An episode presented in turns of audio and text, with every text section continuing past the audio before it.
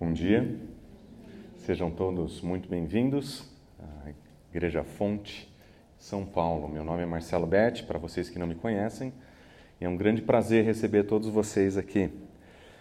Há algum tempo nós estamos estudando o livro de Efésios, essa é a nossa sexta mensagem na série de Efésios, e essa é uma carta que tem chamado a nossa atenção pelo fato de que nela nós estamos encontrando aquilo que o Senhor nos apresenta a respeito da transformação que o Evangelho promove. Aquilo que Paulo nos escreve ah, nessa carta em Efésios, nós vimos que tem por objetivo demonstrar que quando Cristo veio a essa terra, morreu em nosso lugar para pagar o preço do nosso pecado, a sua intenção era criar uma nova humanidade. A sua intenção, de acordo com Efésios capítulo 2, versículo 15, era criar uma nova humanidade, nele mesmo agora uma nova humanidade. Cristo se tornaria então o centro, o cerne, o ponto de encontro de uma nova humanidade que é criada em Cristo Jesus para boas obras. Essa nova humanidade, de acordo com aquilo que Paulo nos apresenta, ela é marcada por uma série de transformações e essas transformações são aquelas transformações que o evangelho promove nas nossas vidas. Aquilo que nós conhecemos a partir do evangelho transforma tudo em nós. Ele começa, a, de acordo com o que Paulo nos apresenta no capítulo 1, em Cristo Jesus nós temos uma nova humanidade, mesmo o nosso senso de identidade é transformado pelo Evangelho. Nós já não somos mais conhecidos pelas nossas preferências, nós já não somos mais conhecidos pelas nossas vontades, ideologias, percepções de vida, grupo social. Nós temos agora uma nova identidade, nós somos cristãos. Como seguidores de Cristo Jesus, somos todos chamados a seguir a, a, e a viver de acordo com Cristo Jesus. Não só a nossa identidade é transformada, como também a nossa história é transformada. Existe um antes e um depois de Cristo Jesus nas nossas vidas.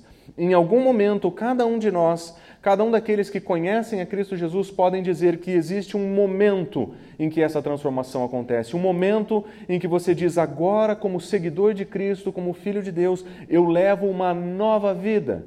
As coisas velhas passaram e ficaram para trás, tudo se faz novo. E essa nova vida agora em Cristo Jesus transforma a nossa história.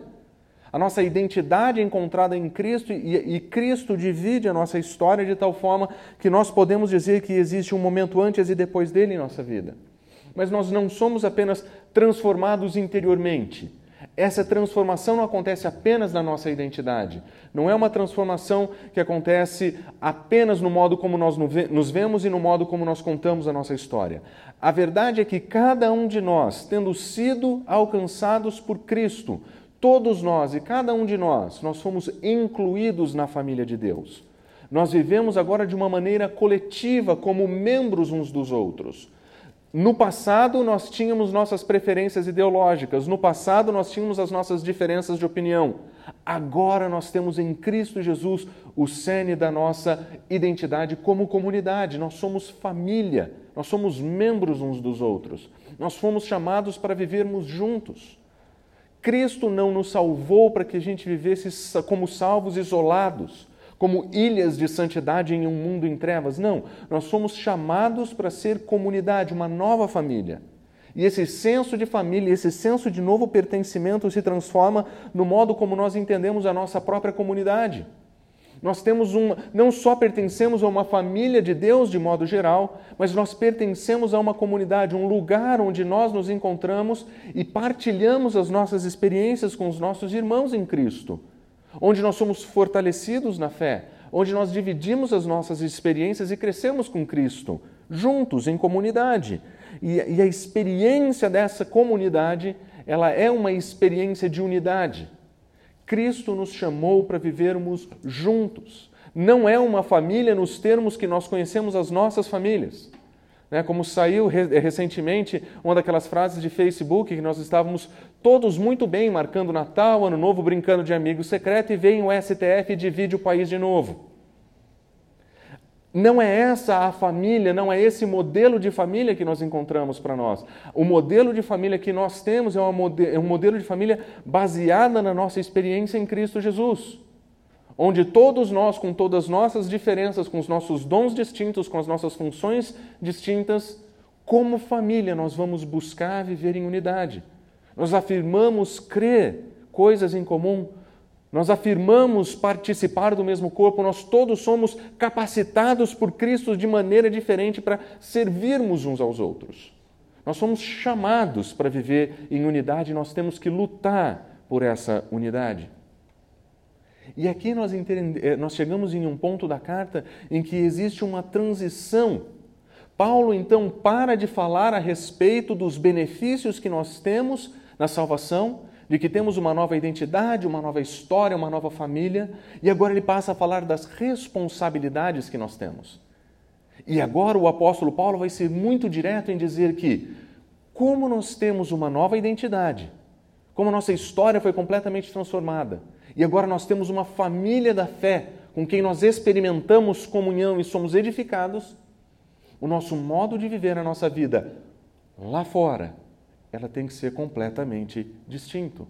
A nossa vida social, nos nossos relacionamentos e nos nossos, no nosso contato com o mundo, ele tem que ser completamente transformado. E aqueles princípios que foram apresentados por Paulo no começo dessa carta ganham um tom, então, de responsabilidade. Nós fomos abençoados com toda sorte de bênçãos espirituais nas regiões celestiais em Cristo Jesus. E agora nós temos responsabilidades diante dessa graça. Jesus Cristo não veio até nós, morreu em nosso lugar, para que nós ficássemos parados, para que a nossa vida não fosse transformada. Ele não veio, ele veio transformar tudo, incluindo a nossa vida. Porque nós somos então chamados para uma nova vida social. O modo como nós vamos viver a nossa vida é completamente diferente do modo como nós vivíamos a nossa vida antes de Cristo Jesus. Aquele ponto na nossa história que dividiu entre antes e depois de Cristo tem que ter uma aplicação prática, tem que ter um resultado visível. Aliás, o apóstolo Paulo começa dizendo o seguinte, dizendo o seguinte: "Não foi assim que vocês aprenderam a respeito de Cristo Jesus." Efésios 4:20, Paulo fala o seguinte: existe um modo de viver que é desprezível. E existe um modo de viver que é de acordo com aquilo que nós aprendemos de Cristo Jesus. E o nosso comportamento, as nossas atitudes, a nossa ética tem que ser coerente com aquilo que nós aprendemos a respeito de Cristo Jesus. Existe um antes e um depois de Cristo na nossa vida, e isso inclui o nosso comportamento, isso inclui os nossos relacionamentos, isso inclui a nossa ética. Jesus Cristo mudou tudo e nós aprendemos então que quando Deus resolveu nos salvar, Ele decidiu transformar. Ele transformou tua identidade, a tua história e o teu senso de pertencimento. Agora Ele quer transformar o teu comportamento. Ele quer transformar a tua vida. E do modo como Paulo nos ensina, ele diz que em Cristo Jesus nós temos uma nova vida que é distinta da vida que nós tínhamos. Não importa em que momento você chegou a Cristo Jesus, não importa em que momento o Evangelho entrou na sua vida, existe um antes e um depois na sua vida, e essa, e essa novidade de vida oferecida pelo Evangelho tem que manifestar uma clara distinção entre o que você era e quem você é. E essa clara distinção, ela não é vista somente nas suas ideias, no seu senso de identidade, no seu senso de pertencimento. Ela tem que ser visível. Ela tem que ser visível para outras pessoas.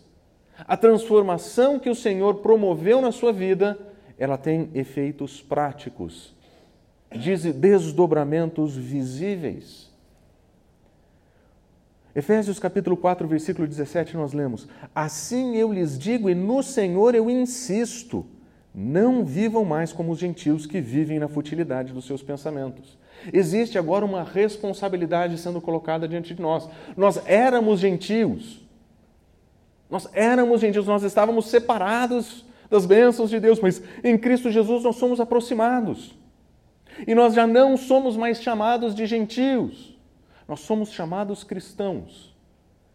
E ainda que a gente viva rodeado por pessoas que ainda não conhecem a Cristo Jesus, ainda que toda a nossa cultura grite dentro de nós sobre os nossos comportamentos e as nossas atitudes, nós não podemos mais viver como vivem as pessoas que não conhecem o nosso Senhor. Eles o fazem por futilidade dos seus pensamentos, mas eles também o fazem por ignorância.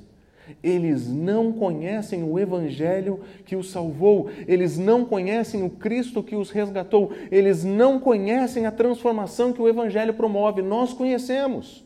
E porque conhecemos, precisamos viver em novidade de vida. Ele diz o seguinte sobre aqueles que não conhecem a Cristo: eles estão obscurecidos no entendimento. O que ele quer dizer com isso é que as melhores definições, as melhores propostas, as melhores ideias que nós encontramos fora do Evangelho e fora da revelação de Deus, elas podem ser muito boas, mas elas estão sempre enebrecidas pela presença do pecado. Existe algo fundamentalmente errado com o modo com que o mundo, as pessoas que não conhecem a Cristo Jesus, o modo como eles pensam e eles desenvolvem suas ideias. Eles estão separados da vida de Deus porque existe uma ignorância neles. Aliás, a primeira razão que nós vemos é que existe uma ignorância e, em segundo lugar, existe um endurecimento.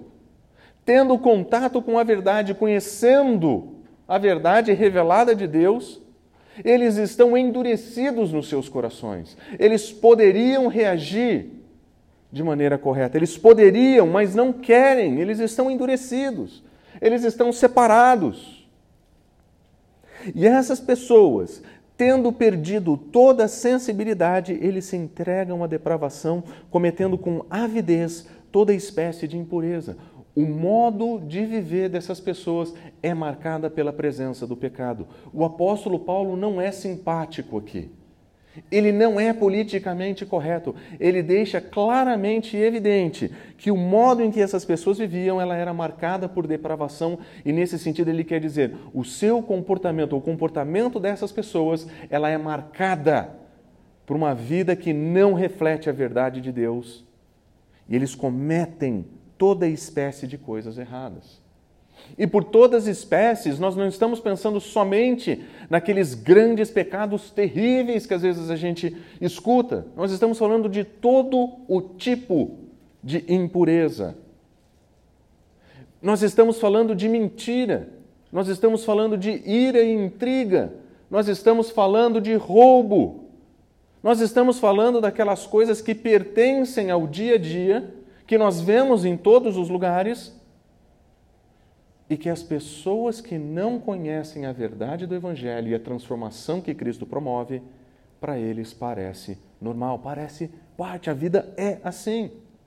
Mas o apóstolo Paulo nos alerta: nós não aprendemos assim a respeito de Cristo. Existe uma nova vida, existe um novo modo de viver a vida. E esse novo modo de viver a vida, ele é definido por Cristo. Ele não é definido pelo mundo ele não é definido por nenhuma outra pessoa senão o próprio Cristo. Cristo, na carta de Efésios, ele é o ponto que define a nossa identidade, é o ponto que divide a nossa história, é o ponto que une a nossa família, ele é o ponto que transforma o nosso comportamento. E Paulo ainda diz: vocês ouviram falar dele e vocês foram ensinados de acordo com a verdade que está em Cristo Jesus. Vocês conhecem a verdade. Aquilo que foi revelado da parte de Deus, que está de acordo com Cristo Jesus, vocês já conhecem. Vocês já têm conhecimento. E agora ele diz o seguinte: quanto à antiga maneira de viver vocês foram ensinados. Existe uma antiga maneira de viver, antiga maneira de viver. Não existe um modo de vida que continua com Cristo Jesus.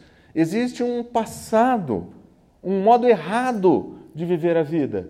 E esse modo errado de viver a vida é aquela vida que era levada, era aquela vida que acontecia quando nós não conhecíamos a verdade do Evangelho. E ele diz o seguinte: vocês foram chamados a se despir da velha humanidade. É antigo, é velho. Existe uma humanidade que ele chama de velha. Algumas traduções dizem o velho homem, você tem que se despir do velho homem. Existe algo em nós que pertence ao passado, que é velho, antigo. E você tem que se desfazer dessas coisas, porque elas se corrompem com desejos enganosos. Existem desejos que permeiam o nosso coração que nos enganam E querem nos convencer que aquele antigo modo de viver é o jeito certo de viver. Mas o apóstolo Paulo está dizendo: não, o que pertence ao passado tem que ser deixado para trás. E ele então completa: nós temos que ser renovados no nosso modo de pensar. O nosso modo de pensar a respeito de todas essas coisas tem que ser alterado. Nós não olhamos para aquelas coisas mais com alegria, nós não olhamos mais para aquelas coisas com saudade. Não existe nostalgia, existe vergonha. Quando Paulo fala da sua vida antes de Cristo, ele tem vergonha. São atos vergonhosos que pertencem ao passado, a uma antiga vida. Mas nós temos que ser renovados no nosso modo de pensar e nós temos que nos revestir de uma nova humanidade. Existe uma velha humanidade, existe uma nova humanidade criada em Cristo Jesus para boas obras. Essa é a nova humanidade. E essa nova humanidade, ela foi criada para ser semelhante a Deus, não semelhante à nossa antiga vida. Ela tem um novo alvo, um novo foco, um novo horizonte. E essa semelhança, essa vida semelhança a Deus, ela é manifesta em justiça, santidade, e tanto a justiça quanto a santidade, elas vêm da verdade de Deus. Já nós não vivemos mais como vivem os gentios, obscurecidos de entendimentos. Nós temos uma nova humanidade, nós somos criados para ser semelhantes a Deus em justiça e santidade. A nossa vida tem que transparecer essa transformação. Se as pessoas nos veem quando nos visitam no Instagram, quando as pessoas nos visitam nas nossas mídias sociais, elas têm que ver justiça e santidade, aquilo que, aquilo que corrobora, aquilo que confirma a nossa profissão de fé de acordo com a verdade.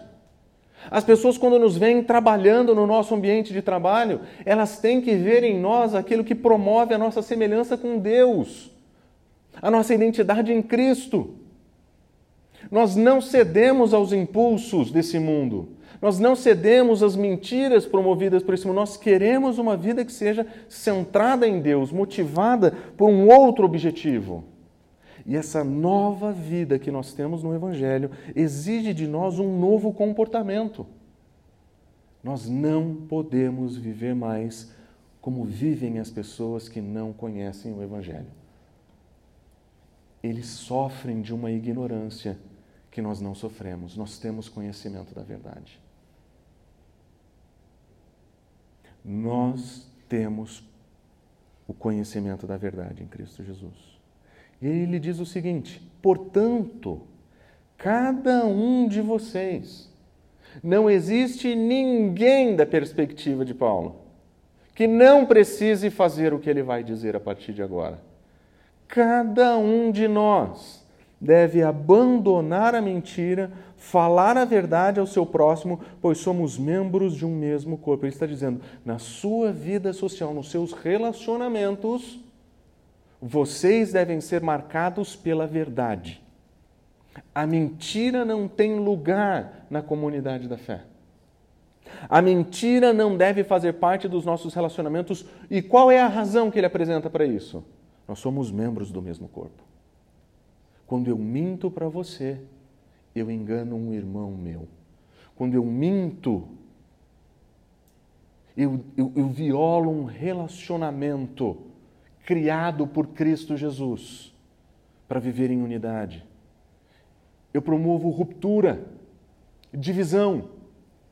A mentira é extremamente destrutiva porque na comunidade ela se transforma em maledicência, maledicência em fofoca, fofoca em divisão.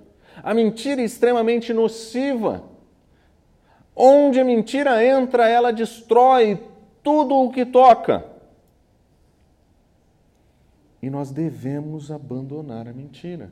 No nosso comportamento, nós somos chamados a uma nova responsabilidade. E a nossa nova responsabilidade é falar a verdade ao seu próximo, falar a verdade. Nós temos um compromisso com a verdade, mesmo quando ela nos ofende. Nós temos um compromisso com a verdade mesmo quando ela nos prejudica. Você fez o relatório, Marcelinho? Não fiz o relatório. Essa, essa verdade me prejudica, mas é a verdade. Você chegou atrasado? Cheguei atrasado. A culpa não é do trânsito, a culpa é que eu não acordei. Isso é verdade. Nós devemos a verdade uns para os outros, porque nós temos, nós somos chamados para uma novidade de vida. Mas não só isso, ele diz: quando vocês ficarem irados, não pequem. Eu acho muito interessante o modo como essa sentença é expressa. Ele dá espaço para você ficar bravo, porque existe lugar para ficar bravo nesse mundo. Se você já dirigiu alguma vez em São Paulo, eu duvido que qualquer um de vocês tenha passado por essa experiência, você sabe que existe lugar para ficar bravo.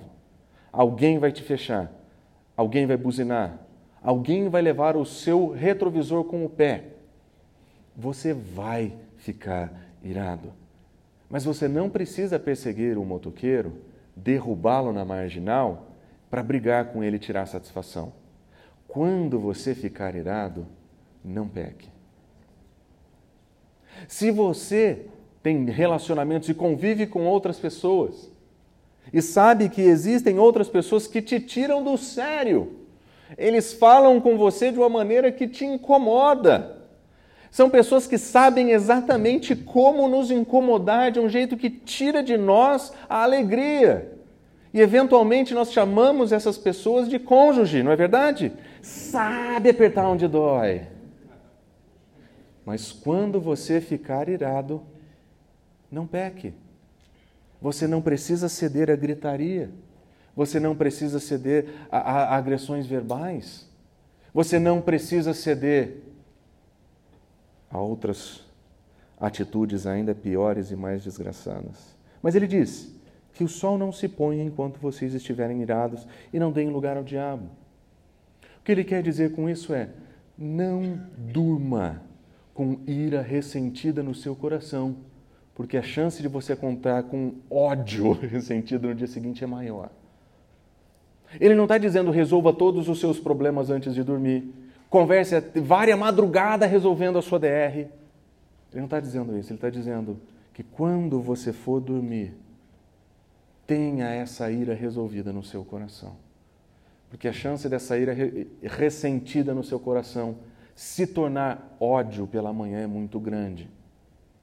E nós não temos por que manter essas coisas que nos fazem tão mal guardadas dentro de nós. Em outras palavras, ele está dizendo: antes de dormir, entrega para o Senhor. Senhor, meu coração, eu estou extremamente incomodado e irritado com o que está acontecendo. Cuida da minha ira para que eu não continue a pecar. E nem dê lugar ao diabo. Porque você tem um lugar que a gente dá lugar ao diabo é a hora que a gente está bravo. Porque quando a gente está muito bravo mesmo, a gente tem razão de tudo o que a gente fala. Todas as pessoas do mundo estão erradas, só nós estamos certos. Só nós temos razão. E é nesse momento em que nós vamos além daquilo que nós aprendemos em Cristo Jesus nós vamos abandonar a mentira. A mentira pertence ao passado. A ira pertence ao passado. O roubo pertence ao passado. O que furtava, não furte mais. Nós vivemos em um ambiente em que roubo faz parte do nosso cotidiano. Faz parte. E, e, de uma maneira talvez despercebida. Vários de nós acabam entrando naquilo que Todo mundo faz, não tem problema. Mas nós não furtamos mais. O nosso objetivo é trabalhar. O alvo da nossa vida é trabalhar. Se nós se, se, existe em nós o desejo de ter alguma coisa, ou comprar alguma coisa, ou fazer alguma coisa, nós não procuramos cortar caminhos.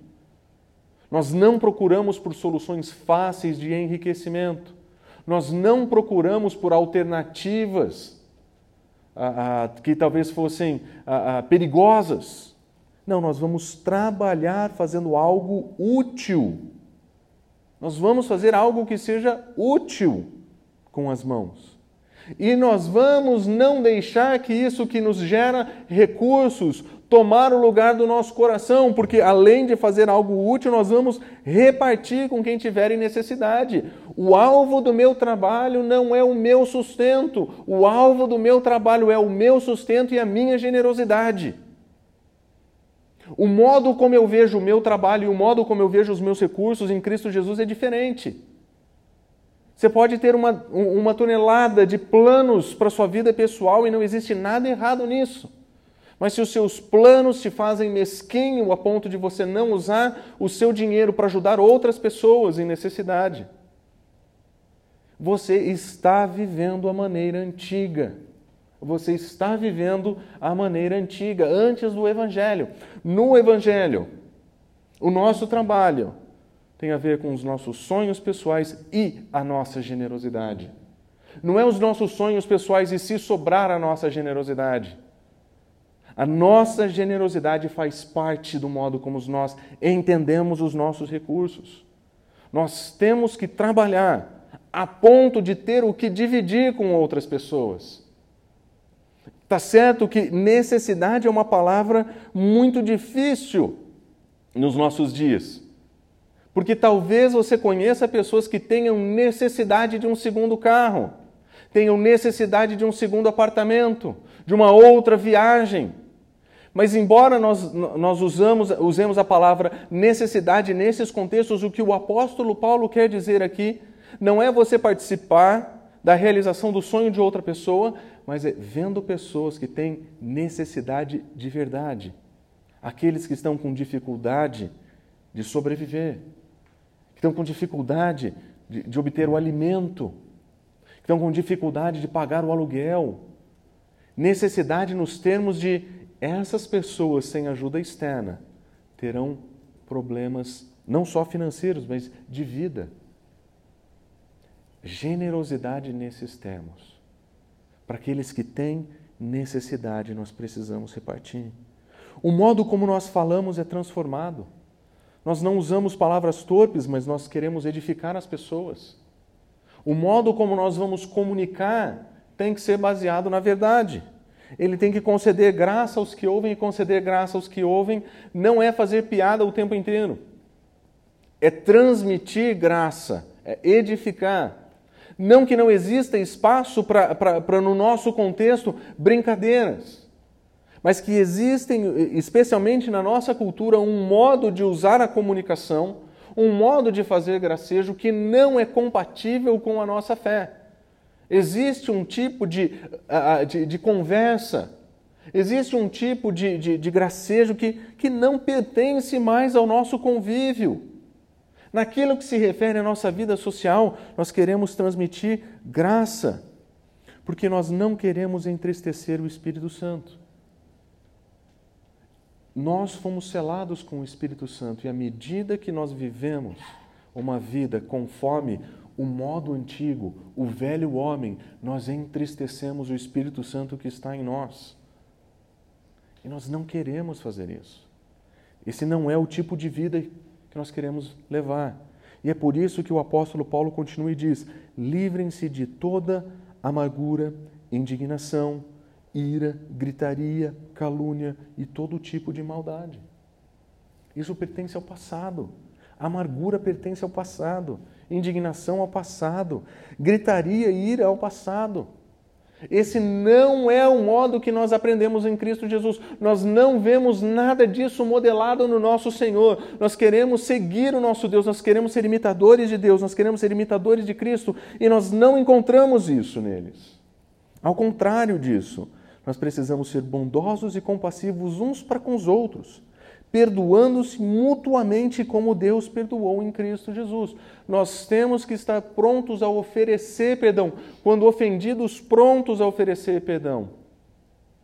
Esse é o modelo que nós encontramos, é essa transformação. Quando nós vivemos desse modo, quando nós vivemos desse modo, nós estamos manifestando transformação que o Evangelho de Cristo tem feito em nossas vidas. Quando nós vivemos desse modo, quando a nossa novidade de vida ela, ela transparece nos nossos comportamentos, nós testemunhamos a respeito da transformação que o Evangelho causa. Nós testemunhamos aquilo que Cristo tem feito na nossa vida. E talvez o teu pecado, aquilo que cativa o teu coração, não tenha aparecido nessa lista, mas o princípio é o mesmo. Você precisa abandonar essas práticas. E você precisa assumir uma nova prática, um novo modo de vida. Talvez o seu coração idólatra esteja procurando nos recursos dessa vida, no dinheiro, uma solução, que tem encontrado nos seus recursos financeiros a, a tua segurança. E o Senhor Jesus Cristo está dizendo: você tem que abandonar isso, a tua segurança está comigo. Eu sou o teu provedor. Quando nós vivemos assim, nós testemunhamos a transformação que o Evangelho promove. Nós testemunhamos aquilo que o Evangelho tem produzido nas nossas vidas. E nós aprendemos então que nós temos que ter uma nova ética.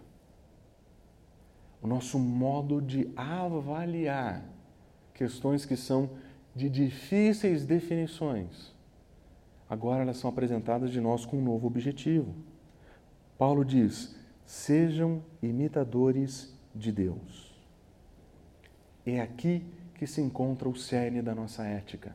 Quando eu preciso entender se aquela situação ela é correta ou incorreta, se aquela atitude é certa ou errada, a minha pergunta é como é que o meu Senhor se portaria aqui?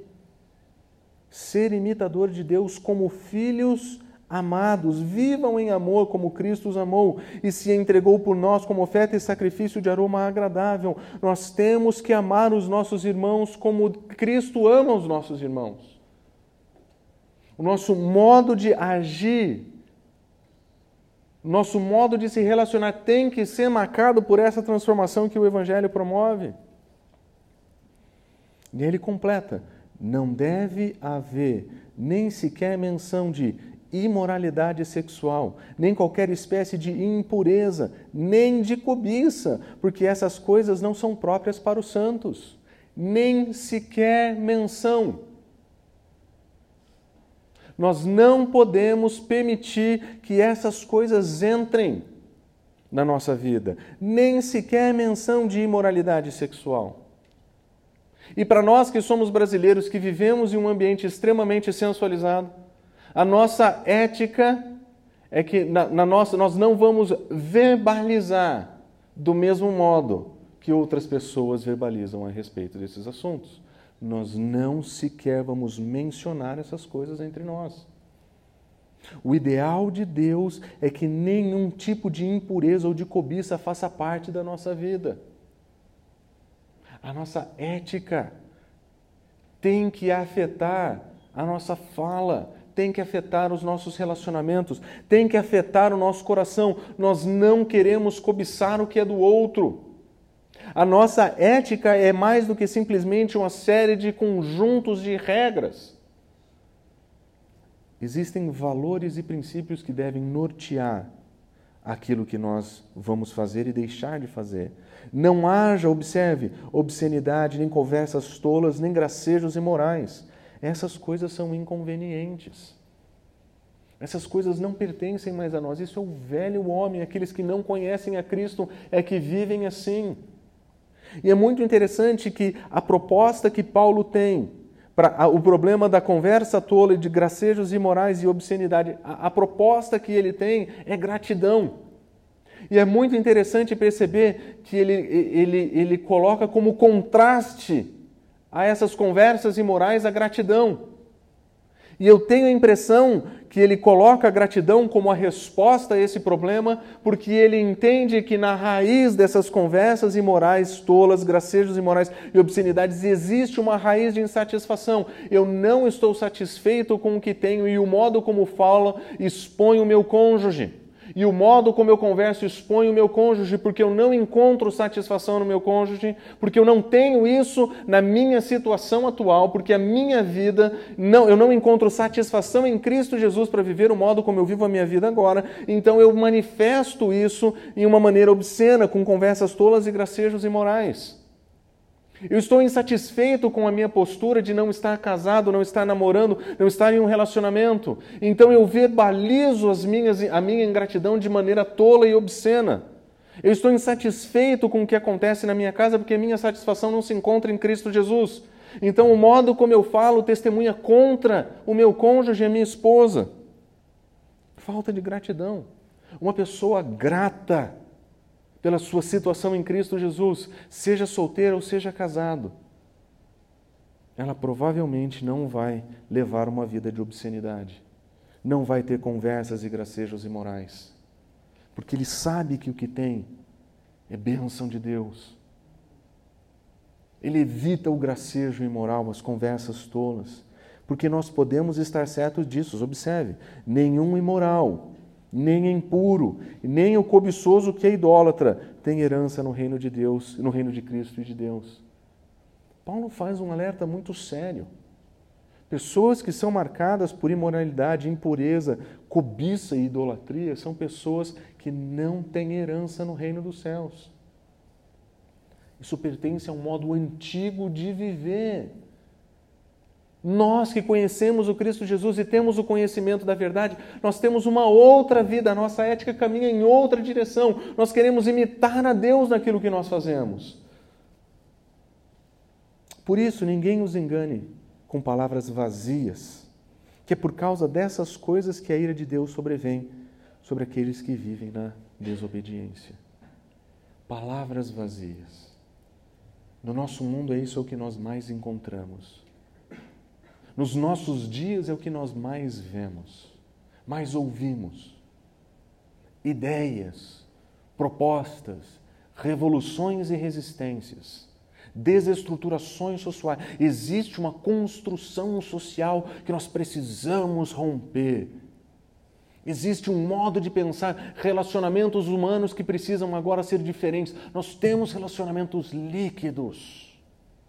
Nós vivemos de uma maneira diferente. Nós temos um, uma ética distinta de outros valores. Palavras vazias. Nós ouvimos isso o tempo todo. Está no nosso jornal, está nas nossas séries, nos livros que nós lemos nas nossas mídias sociais. Não deixe que ninguém os engane com palavras vazias. A nossa ética é distinta. O nosso comportamento é distinto, porque nós temos uma nova vida. Imagine que você tenha chegado a Cristo Jesus nos últimos anos da sua vida e que alguém visite o teu Instagram, tua, o teu Facebook, as tuas páginas sociais e consigam, através das imagens que você posta, perceber a mudança que o Evangelho causa na sua vida. Imagina se as nossas mídias sociais fossem testemunhos da graça de Deus.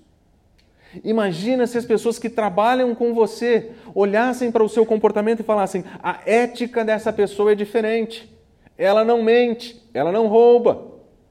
O comportamento dela é distinto. Existe algo nessa pessoa que me chama a atenção. É curioso ver que no meio de tanta desgraça tem alguém que ainda mantém uma ética, um comportamento adequado. Imagina se essa transformação que o Evangelho promove fosse claramente visível em nós. É o que Paulo sugere. Não participem com eles dessas coisas. Vocês eram trevas, mas agora vocês são luz. Vocês têm que viver como filhos da luz. E a analogia de Paulo é fantástica, porque se, eh, se, se, no passado nós éramos trevas, se o mundo jaz em trevas e nós somos luz, nós vamos ser notados, nós vamos incomodar. Porque num ambiente de trevas, quem tem luz não é rei, é oposição. Num mundo de trevas, quem brilha, a luz do Senhor, está na contramão do sistema. Mas testemunha a graça de Deus como ninguém. Pode receber oposição, pode receber a, a, críticas, pode ser desafiado, mas testemunha a transformação do Evangelho. Nós precisamos viver assim, uma nova vida. Nós tínhamos um comportamento que pertencia ao passado. Agora nós somos transformados e nós temos uma nova vida em Cristo Jesus. Analogia simples: trevas, luz, viva como luz. Trevas é passado, errado, ruim. Vivam como luz, filhos da luz. Testemunhem a luz. E ele diz o que isso significa. O fruto da luz consiste bondade, justiça e verdade. Essas três definições são sensacionais. Bondade, porque nós não somos irados. Justiça, porque nós não mentimos ou roubamos. Nós falamos a verdade. Essa é a síntese da ética cristã: bondade, justiça e verdade, da perspectiva de Deus, da perspectiva dos valores de Deus, da perspectiva da ética do reino. E ele diz: aprendam a discernir o que é agradável ao Senhor. Nem tudo é preto no branco. Tem coisas que nós precisamos aprender o que é que o Senhor quer de nós em determinadas situações. Como pastor, é comum receber pedidos de ajuda. Como é que eu me comporto nessa situação? E, via de regra, eu conduzo pessoas a pensar em princípios que podem nortear, que podem fazer com que aquela pessoa pense que, naquela situação que ela está, embora não exista uma diretriz objetiva do Senhor, existe um modo de ser cristão e representá-lo ali. Por exemplo, a nossa ética no trabalho o modo como nós nos relacionamos com os nossos chefes e os nossos iguais. Nós não somos nem caguetas, nós não somos nem provocadores, nós não desafiamos as nossas autoridades, nós respeitamos as nossas autoridades, inclusive quando elas estão erradas. Mas existem situações em que você vai ter que aprender a entender qual deve ser a sua postura. Eu acho fantástico que o apóstolo Paulo chega aqui. A ética que nós aprendemos no Evangelho, ela não está pronta. Ela está ela não está pronta nos seus detalhes. Ela está definida na sua essência. Nós queremos imitar o nosso Senhor. Nós queremos seguir os seus passos. Nós queremos fazer aquilo que é justo, verdadeiro e bom. Mas em alguns lugares nós vamos precisar aprender como fazer essa bondade, justiça e verdade funcionar. O que nós não podemos fazer é viver como nós vivíamos antes de Cristo e como vivem aqueles que ainda não o conhecem. Nós somos filhos da luz. Nós somos chamados para ser diferentes, não esquisitos, diferentes. Não chatos, diferentes. Não irritantes, distintos. A o nosso comportamento é diferente. A nossa ética tem outro fundamento. A nossa vida é uma outra vida que reflete os nossos interesses com o Senhor.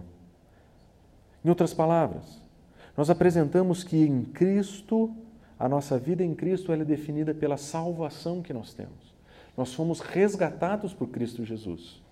E porque somos resgatados em Cristo Jesus, porque nós despimos dos velhos, do velho homem, nós somos renovados e transformados. Agora nós vivemos uma nova vida, em novidade de vida. E essa nova vida em Cristo, ela transforma o nosso comportamento, o nosso modo de fazer, de viver e fazer a vida fazer, acontecer, ela é distinta. O nosso comportamento é marcado pelos valores que nós aprendemos com Cristo Jesus. E a nossa vida em Cristo também transforma a nossa ética. O modo como nós vamos viver lá fora tem sua essência definida nas palavras. Nós queremos ser imitadores de Deus. Nós queremos fazer o que Ele faria no nosso lugar. Essa é a essência da nossa ética. E é essa essência que transforma os nossos comportamentos.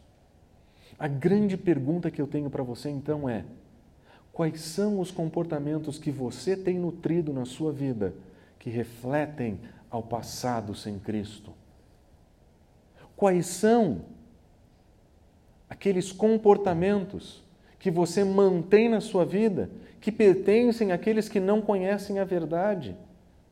Será que você tem nutrido uma mentira na sua vida? Será que você tem feito da sua vida uma oportunidade de ganho indevido e roubo? Será que a tua linguagem reflete essa transformação?